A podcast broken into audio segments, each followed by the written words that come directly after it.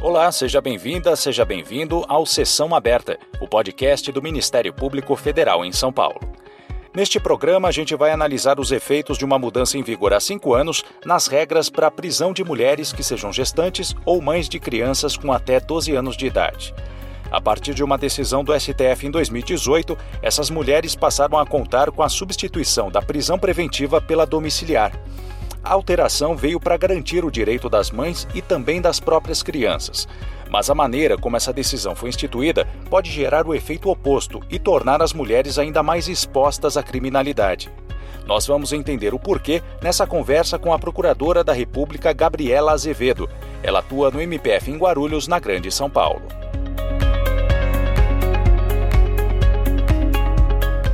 Procuradora, o julgamento do HC 143641 pelo STF em 2018 trouxe uma importante mudança nas regras para a prisão preventiva de mulheres que sejam gestantes ou tenham filhos de até 12 anos de idade.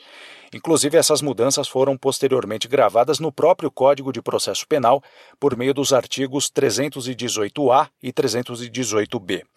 Qual que é o contexto em que surgem essas alterações e o que diz exatamente a decisão do STF sobre a substituição da prisão preventiva pela domiciliar para essas mulheres?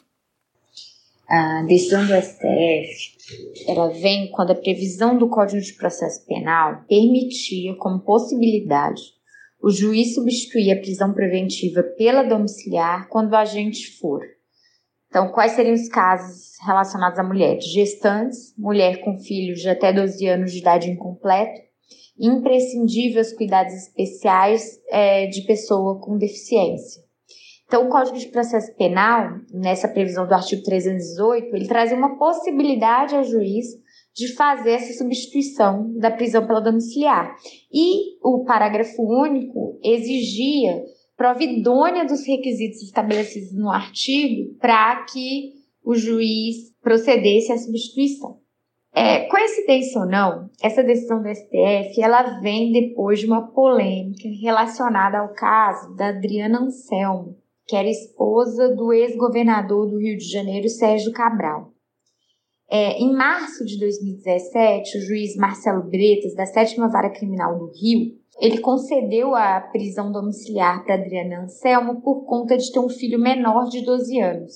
Mas em novembro de 2017, o Tribunal Regional Federal da Segunda Região anulou essa decisão, concordando com a alegação do Ministério Público Federal de que a prisão domiciliar da Adriana por ter filho menor de 12 anos é desigual com milhares de mães na mesma situação que estão presas.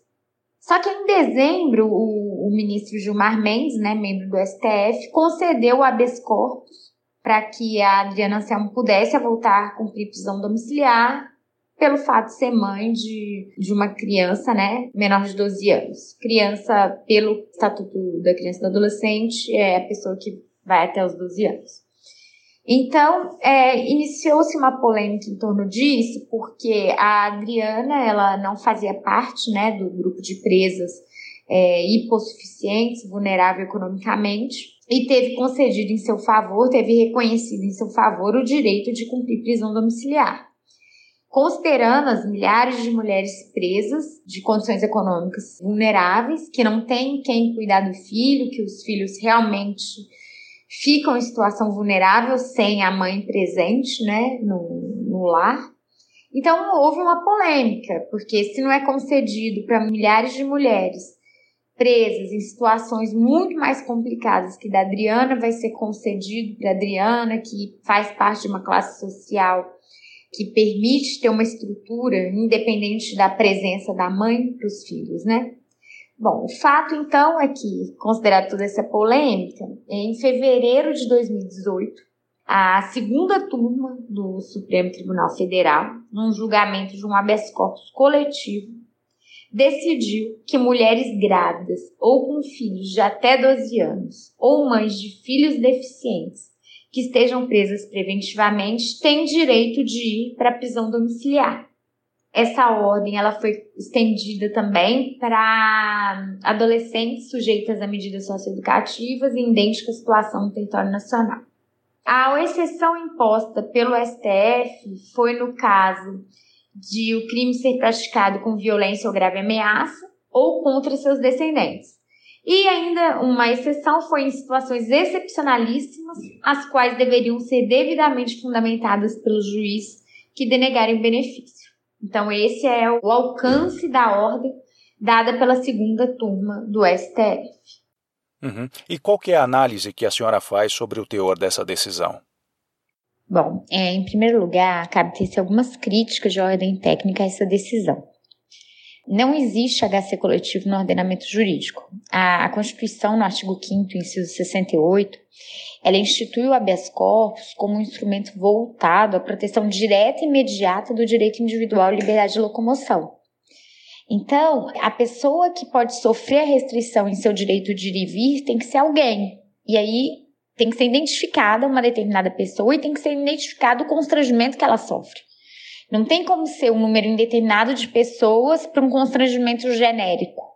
Então, o habeas corpus, da forma que foi disposta pela Constituição Federal, ela é dirigida a uma pessoa determinada, não cabendo, portanto, ser dirigido esse instrumento a uma coletividade indeterminada de pessoas. O MPF, ao aparecer né, nesse habeas corpus coletivo, é, ele apontou essas, essas falhas técnicas do manejo desse HC nesse formato. Uma outra coisa que foi apontada pelo Ministério Público Federal foi que esse habeas corpus ele acaba assumindo a natureza de uma verdadeira súmula vinculante ou, ou mesmo de política pública criminal. E a súmula vinculante, ela não poderia ser determinada por meio de uma das turmas do STF, né? Teria que ser pelo plenário, pelo pleno. E política pública criminal, ela tem que ser feita pelos representantes do povo. Então, quando o STF ele se utiliza de um instrumento, dá um caráter coletivo, com uma decisão, com toda essa abstração, ele acaba assumindo o papel de legislador, então interferindo num determinado poder, né? Ele generalizou demais o alcance de uma decisão que deveria ter sido apenas para um caso concreto, para uma pessoa determinada. É, outra coisa, o STF ele também não tem competência para julgar habeas corpus se o paciente não for previsto no artigo 102, inciso 1 DI da Constituição Federal. E, e a competência é, do STF, ali, prevista pela Constituição Federal para julgamento de habeas corpus originário, ela é taxativa. Então, não cabe a ampliar esse rol que a Constituição determinou. E os pacientes ali elencados, presidente da República, vice-presidente, membros do Congresso Nacional, não fazem parte, né, não são nem é, autoridade coatora, nem paciente do habeas corpus em análise aqui nessa decisão deles, né. Da mesma forma, como eu disse, o representante do povo legislador, ele tinha dado uma possibilidade ao juiz de fazer essa substituição, determinando que o juiz analise o caso concreto. Então, quando o, o STF ele dá uma decisão quase que impondo de forma absoluta essa conversão da prisão preventiva em prisão domiciliar, ele desrespeita a vontade soberana do povo, que até então era uma possibilidade, né? São essas críticas à decisão. Quando se analisa os fundamentos da decisão do STF, eles falam que existem relações sociais massificadas que exigem respostas por meio de instrumentos coletivos, mas esse instrumento coletivo ele tem que estar previsto em lei, ele não pode ser criado pelo próprio STF, né? É, fala também, ao fundamentar a decisão, sobre a doutrina brasileira do habeas corpus, que busca né, essa doutrina, né, quando a jurisprudência, quando as decisões elas buscam conferir a maior amplitude possível né, a esse remédio heróico.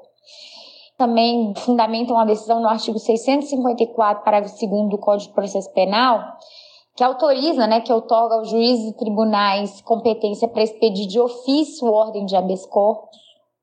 Fundamenta também no artigo 580 do Código de Processo Penal, que faculta a extensão da ordem a todos que estão na mesma situação processual. O STF fundamenta ainda no fato de que no Poder Judiciário a tramitação de mais de 100 milhões de processos para pouco mais de 16 mil juízes. Então, tem que ter instrumentos de natureza coletiva para solucionar os problemas levados à análise do Poder Judiciário. aplica por analogia, né, a legitimidade ativa desse habeas corpus, ele pega analogia com o mandado de injunção coletivo, né, o artigo 12 da Lei 3.300 de 2016. Então, eles vão montando esse instrumento e quanto à legitimidade ativa vai ser o do, do mandado de injunção coletivo.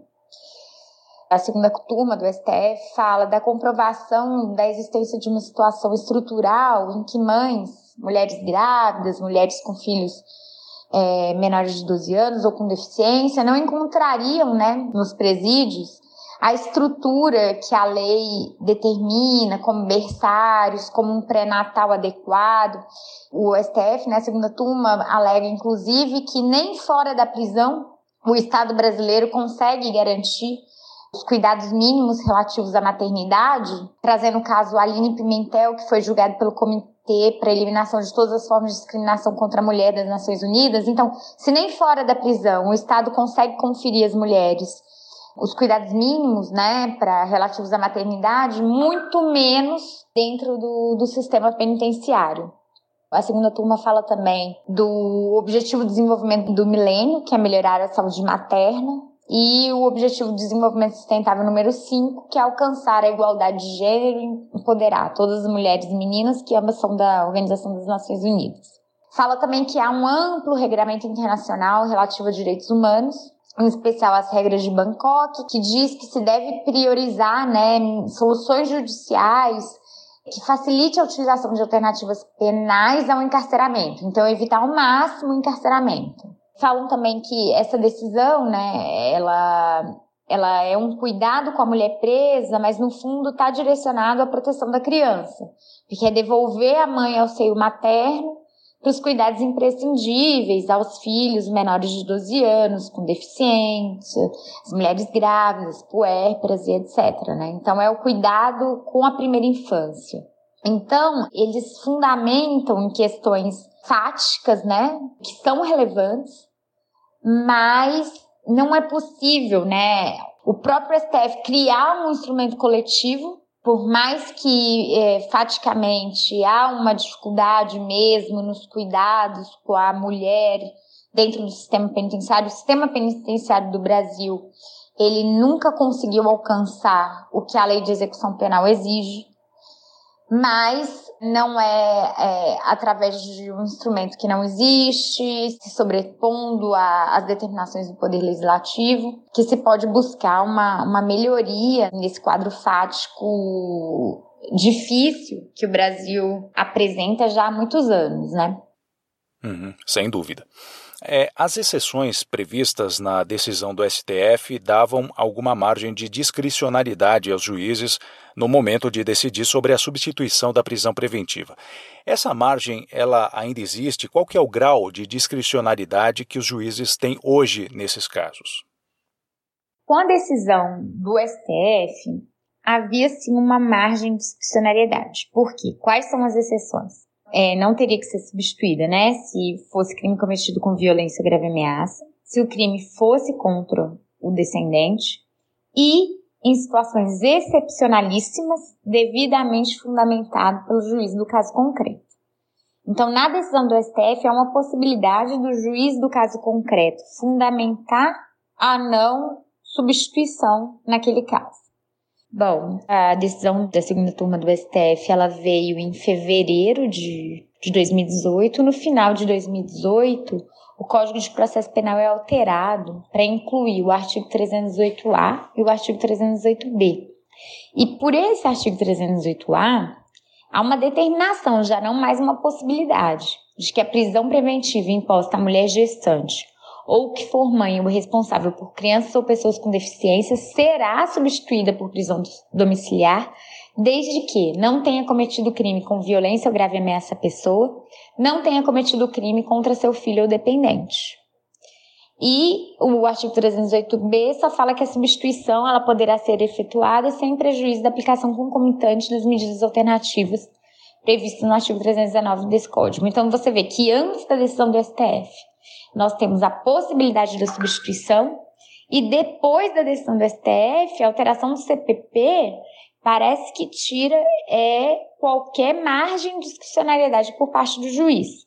impondo que, se o crime não foi cometido com violência grave ameaça ou não tenha sido cometido contra o filho ou dependente, a prisão preventiva imposta à mulher gestante ou que for mãe ou responsável por criança ou pessoa com deficiência será necessariamente substituída por prisão domiciliar. O que o juiz pode analisar, por exemplo, a meu ver agora, é que muitas vezes ela é mãe de crianças mas a criança está com a avó há muito tempo. Ou seja, não é necessário o retorno dela agora se ela já está fora há muito tempo. Então, caberia apenas analisar se essa mãe ela realmente é imprescindível os cuidados, se ela já estava, se ela tem a guarda da criança, mais ou menos isso. Eu achei que, que a alteração promovida pelo CPP reduziu demais a possibilidade de análise pelo juiz no caso concreto. Bom, a substituição da prisão preventiva para mães e gestantes é, de qualquer forma, um avanço na garantia dos direitos não só dessas mulheres, mas também das próprias crianças. Mas considerando o combate ao crime, né, do ponto de vista da persecução penal, qual que é o efeito dessa nova regra? Eu acredito que a postura do Poder Judiciário ela é capaz de interferir na dinâmica do crime. Então, nós percebemos, por exemplo, em, ao tráfico internacional de drogas. Eu atuo na Procuradoria da República em Guarulhos, em que o grande tema é o tráfico internacional de drogas por causa do Aeroporto Internacional de São Paulo em Guarulhos, que é uma grande passagem de drogas para o exterior. Então, o que, que a gente, é, o que, que se observa? Países, por exemplo, em que as penas são muito pesadas para o tráfico de drogas, há um, uma menor remessa de drogas para esses países através de mulas. Então, tem países que, inclusive, têm penas de morte ou penas altíssimas já de início. Para uma mula primária, já de início, a pena chega a 10, 15 anos. Então, isso inibe sim o tráfico de drogas para esses países. Quanto mais é, é, as penas forem mais leves, mais compensa a passagem de drogas por aquele país na balança do crime, porque os riscos, né, acabam sendo menores. Então, a atuação do poder judiciário, ela pesa na balança do crime, como um custo ou como um benefício.